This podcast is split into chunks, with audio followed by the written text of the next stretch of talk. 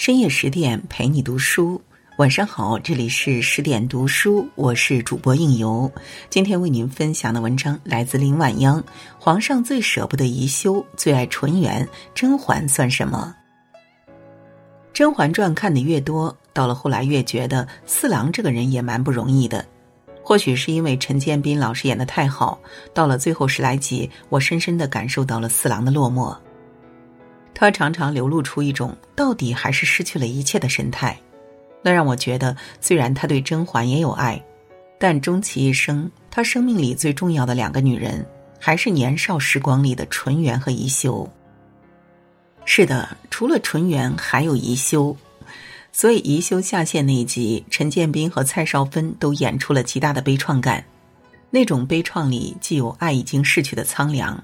还有人生境遇终于行至暮年的无力，在那最后一场戏里，也是宜修和四郎最后一次对话里，以宜修的一句“这对玉镯还是臣妾入府的时候皇上亲自为臣妾戴上的，愿如此还，朝夕相见”为开端，以四郎的一句“乌拉那拉氏安置于景仁宫，非死不得出，朕与他死生不复相见”为结局。好短的两句话，却是四郎和宜修很长的一生，而这一生里有多少不足为外人道，也不能被外人理解的情谊与纠葛，恐怕只有宜修和四郎知道。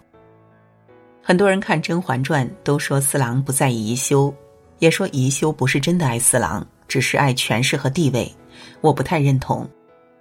先说宜修，宜修当然是很爱四郎的，只是他的确不懂如何去爱一个人。但是他有句话说对了，他曾经对四郎说：“你以为姐姐爱你很多吗？你以为熹贵妃真的爱你吗？”凡是深爱丈夫的女子，有哪人愿意看到自己的丈夫与别的女人恩爱生子？臣妾做不到啊。宜修的狠毒和要强，以及传统价值观的束缚，让她做不到只怨恨四郎，而对其他无辜的女人和孩子抱有悲悯心。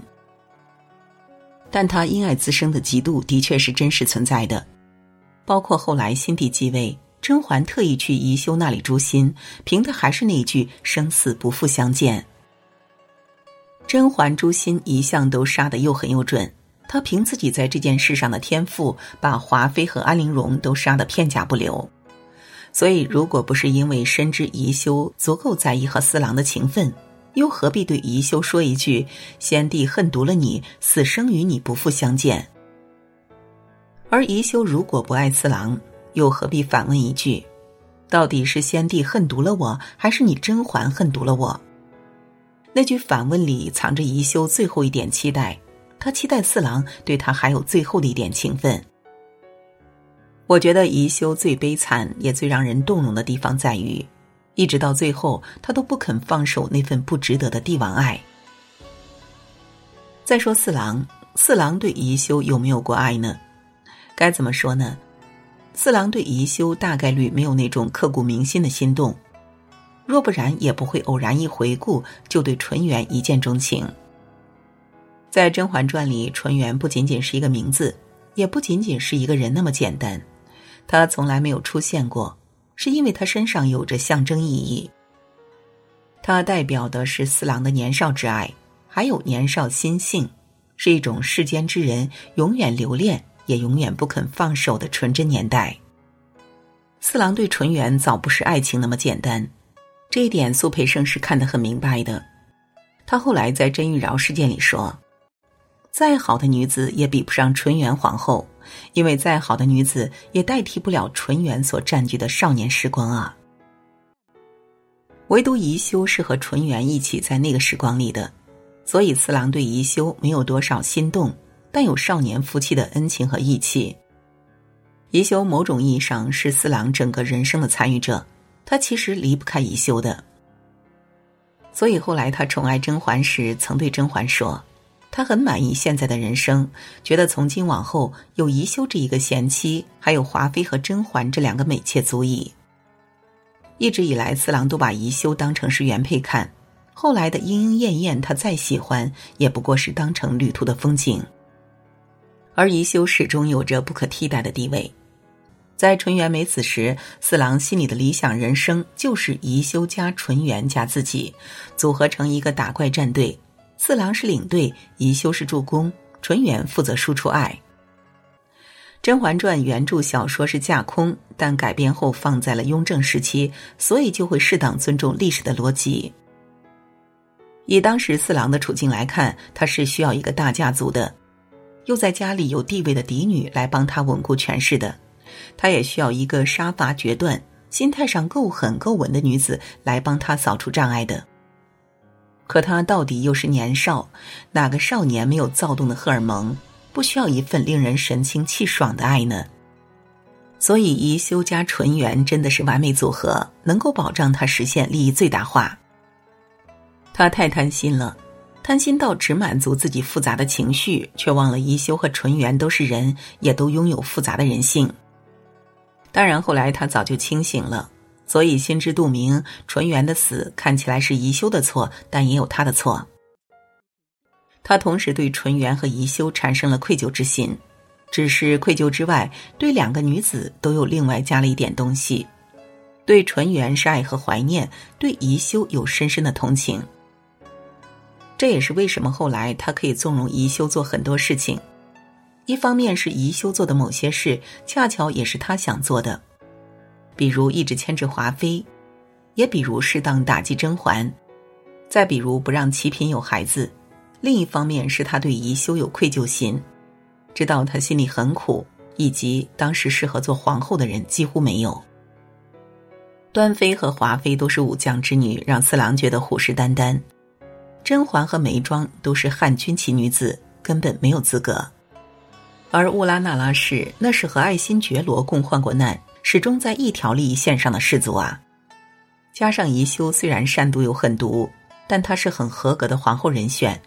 除了年羹尧以及选秀环节，都能看出来宜修的朝政觉悟。《甄嬛传》里的蔡少芬是最合格的皇后，她的凄惨结局并非因为杀死纯元，所以四郎最需要宜修。